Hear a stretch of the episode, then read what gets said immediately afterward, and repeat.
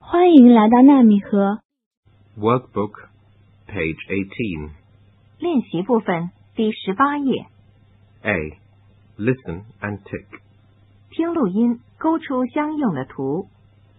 One, Old, two, boy, three, fat, four. tall. Workbook, page 19. 练习部分第十九页， B. Listen and judge. 听录音，判断下面的图，相符的打勾，不符的打叉。